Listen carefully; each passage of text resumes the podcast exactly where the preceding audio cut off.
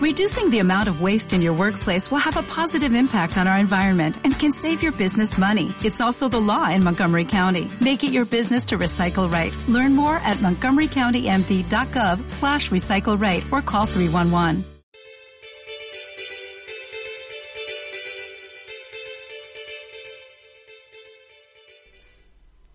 Noticiero Longarino.